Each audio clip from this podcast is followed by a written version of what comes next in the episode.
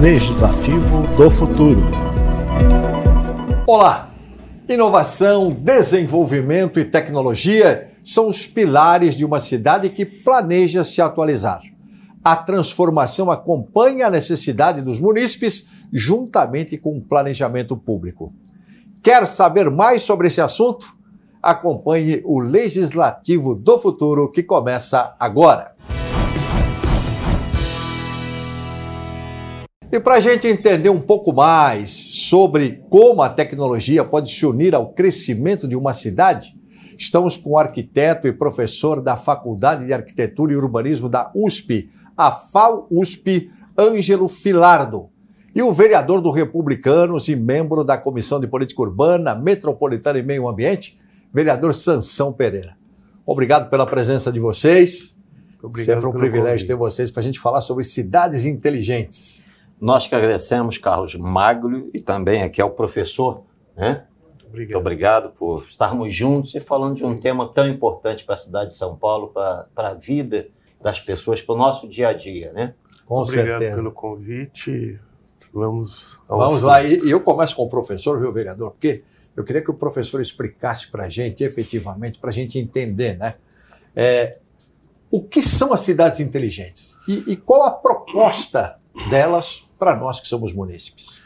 Bom, você tem duas, uh, dois empregos da, da, da, expressão cidades inteligentes. Um mais do dia a dia, do uh, uso comum, que está sempre associado ao emprego da tecnologia, difusão de novas tecnologias na gestão das cidades, dos sistemas de infraestrutura, da segurança pública, do trânsito, etc. E outro que é um de norma técnica, que uh, ele incorpora algumas uh, camadas a essa questão da tecnologia. Basicamente, a noção de uma cidade sustentável, a noção de resiliência, capacidade da cidade de recompor as, as suas funcionalidades depois de um desastre, de um evento disruptivo, vamos chamar assim. E um terceiro muito importante, que é a, o foco no cidadão de uma maneira determinada que depois eu posso desenvolver melhor no, no decorrer da conversa. Tá certo, obrigado, professor. E já colocando o vereador aqui também no nosso papo, o vereador Sansão Pereira, Comissão de Política Urbana, Metropolitana e Meio Ambiente, uma das principais quando se fala em plano diretor, quando se fala em lei de zoneamento, revisão do zoneamento, como nós estamos vivendo agora, não é? É muito importante saber da questão legislativa, vereador. É, como é que a gente pode pensar no futuro das cidades e como as legislações, eu já citei aqui o plano diretor, o zoneamento, podem guiar esse caminho da evolução? Bom, a maneira de guiar é que é, nada se faz sem um planejamento, né? Tudo para se crescer e crescer bem, com desenvolvimento e pensando bem-estar, né, tem que haver um planejamento. Então, evidentemente claro. que é, o plano diretor já está prevendo né, diversas questões da área da Smart City, das cidades inteligentes, né? exatamente para que haja esse planejamento, que é uma cidade é, conectada. Né? A Smart City é uma cidade conectada, um laboratório, né, vamos dizer assim, onde busca se conectar informações de todas as secretarias para que se possam tomar decisões para o melhor desenvolvimento da cidade. E tem uma questão que eu gostaria de colocar para os dois, tanto para o vereador quanto para o professor. Quais são os temas abordados dentro de um conceito de cidade inteligente? Dá para a gente tentar mensurar isso, professor? Sim. No caso da, da, da, de São Paulo, das cidades brasileiras, é, existe um, uma tradição, uma história de uma forte fragmentação setorial da informação e da gestão. Então, cada área, o saneamento, a eletricidade, o transporte, o trânsito, a saúde, a educação, procura desenvolver, a, cumprir a sua tarefa a partir de é, políticas de cima para baixo que vão ser avaliadas dentro daquele setor. E a ideia da Smart City é de que, uh, bom, isso gera uma estrutura de informação e de gestão que é toda vertical naquele setor. A ideia, a ideia da Smart City, nesse aspecto que eu mencionei de foco no cidadão, é que uh, você parte das necessidades do cidadão como um todo e vai tentar articular as ações setoriais, as informações setoriais, e vai tentar finalmente articular as ações é, de todo de tudo aquilo que diz respeito ao cidadão.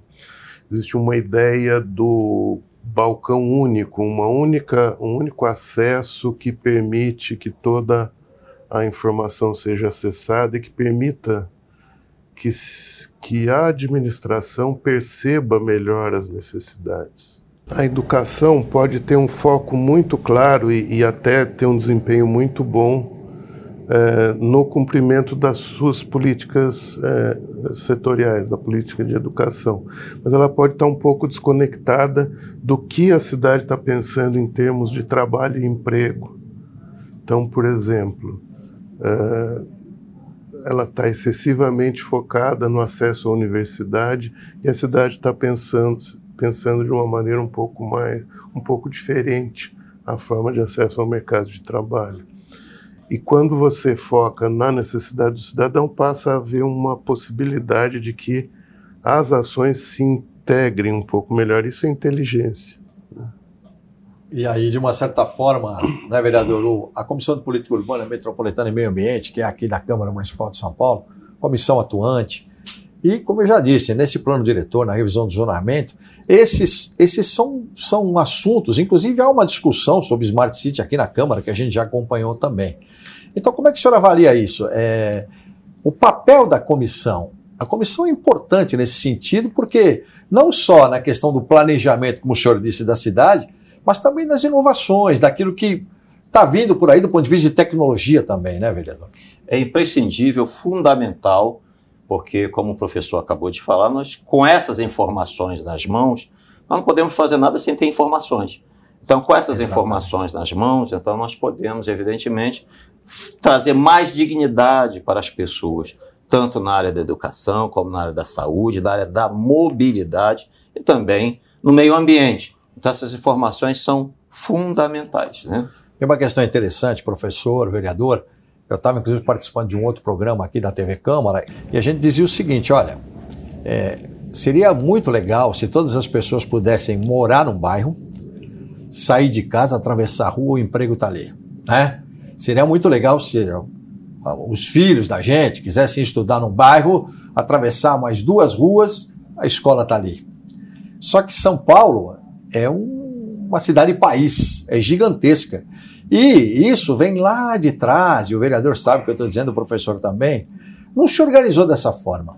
Então, esse conceito, por exemplo, de cidades inteligentes, que já é, começa a ser implantado, inclusive em outros países, né? a gente tem, tem, tem avaliado muito isso, ele, de uma certa forma, traz mais dificuldades. Por isso, professor, o que o vereador disse é fundamental. O vereador não tem como ter uma visão macro da cidade inteira para saber onde, como é que vai fazer né, smart, se tornar uma smart city.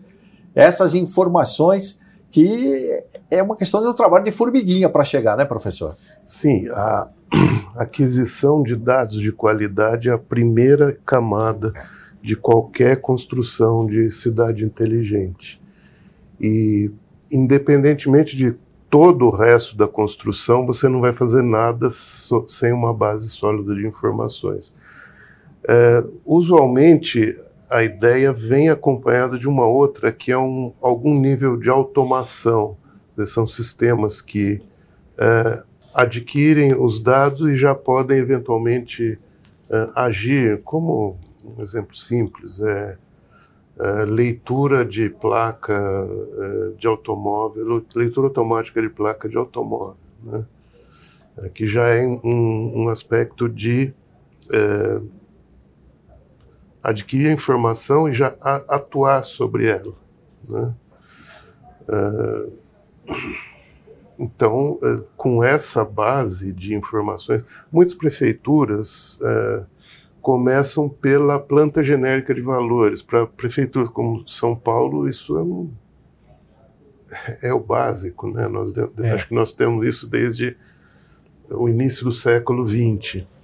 Mas muitas uh, cidades, uh, o primeiro passo é conhecer o seu próprio parque imobiliário, saber quais são as casas onde ficam, identificá-las como contribuintes, identificar as ruas. Então, nós já estamos um pouco adiante nisso, temos uma série de sistemas inteligentes e a questão é integrá-los. Esse é o grande, grande desafio da cidade inteligente, são os níveis de integração dos sistemas que nós vamos adquirir. E tem essa questão de com qual objetivo, que é o que a definição técnica é muito forte, dá uma ênfase muito forte. Professor, eu quero saber agora do vereador, que é uma questão importante que acontece aqui na Câmara Municipal de São Paulo, a gente que já está aqui há algum tempo, a gente sabe a importância das audiências públicas, quando as pessoas vêm para cá e trazem as demandas para os vereadores. Esse caso também é um caso, quer dizer, as pessoas trazendo as demandas de uma certa forma, né, vereador? Facilita também uma informação tipo assim, poxa, aí dá para implantar um conceito de cidade inteligente. Mas é preciso chegar até o vereador. Por isso a importância das audiências públicas também. É, porque são as pessoas que vivem na cidade. E, naturalmente, elas que sabem os problemas que elas enfrentam. Né? E elas expondo esse tipo de problemas, então nós vamos buscar trazer uma solução compatível. E nós, como pessoas públicas ali na comissão, temos a responsabilidade de atender às 12 milhões de pessoas, mais de 12 milhões de pessoas. Então nós temos que pensar num todo, temos que pensar na cidade de São Paulo. Então essas informações são muito importantes, mas para que a gente chegue a um ponto de equilíbrio, para que não puxe demais para um lado nem para o outro. Então audiência pública é, claro, é você ouvir as pessoas, é a participação do executivo, é a participação do legislativo, é a participação da cidade, é a participação das pessoas que residem, que moram ali, dos técnicos, dos profissionais, né, dos mestres, dos professores, dos ambientalistas, dos arquitetos. Então, claro que são informações ah, das mais diversas e informações importantes e que, claro, contribuem para que nós venhamos a chegar a uma conclusão, né? que seja satisfatório para todos. Claro, nunca dá para satisfazer a todo mundo, nunca dá para agradar, porque um quer de um jeito, outro quer do outro, mas. e o professor, inclusive, citou um exemplo, e a gente vai agora para um rápido intervalo, mas eu quero colocar já para o professor. Quer dizer, a importância da velocidade dessas informações chegarem, né? Que o próprio vereador falou. E aí sim dá para, de uma certa forma, ter um conceito mais rápido daquilo que se necessita para a implantação de cidades inteligentes. Mas eu peço que o senhor aguarde um pouquinho, daqui a pouco a gente continua e a gente tem que se despedir do vereador Sansão Pereira. Fique à vontade, vereador. Muito obrigado viu, pela sua participação e até a próxima. Muito obrigado, Carlos Magro. Obrigado também ao professor de estar aqui conosco, né? E, evidentemente, a todos aqueles que nos acompanham, né? Grande prazer, alegria, satisfação poder participar desse programa legislativo do futuro. Gostaria muito de poder continuar, mas como recebemos esse chamado urgente, aí temos que sair correndo. Mas tenho certeza que o professor está aí e, claro, com todas as condições, qualificações técnicas e profissionais para poder responder muito melhor do que eu toda e qualquer pergunta. Muito obrigado, obrigado vereador. Obrigado. A gente vai então para um rápido intervalo. Na sequência, a gente continua com o professor. Daqui a pouco, inclusive, nós vamos falar muito mais sobre esse assunto, não é? Com o nosso professor que está aqui presente e já já a gente volta. Legislativo do Futuro.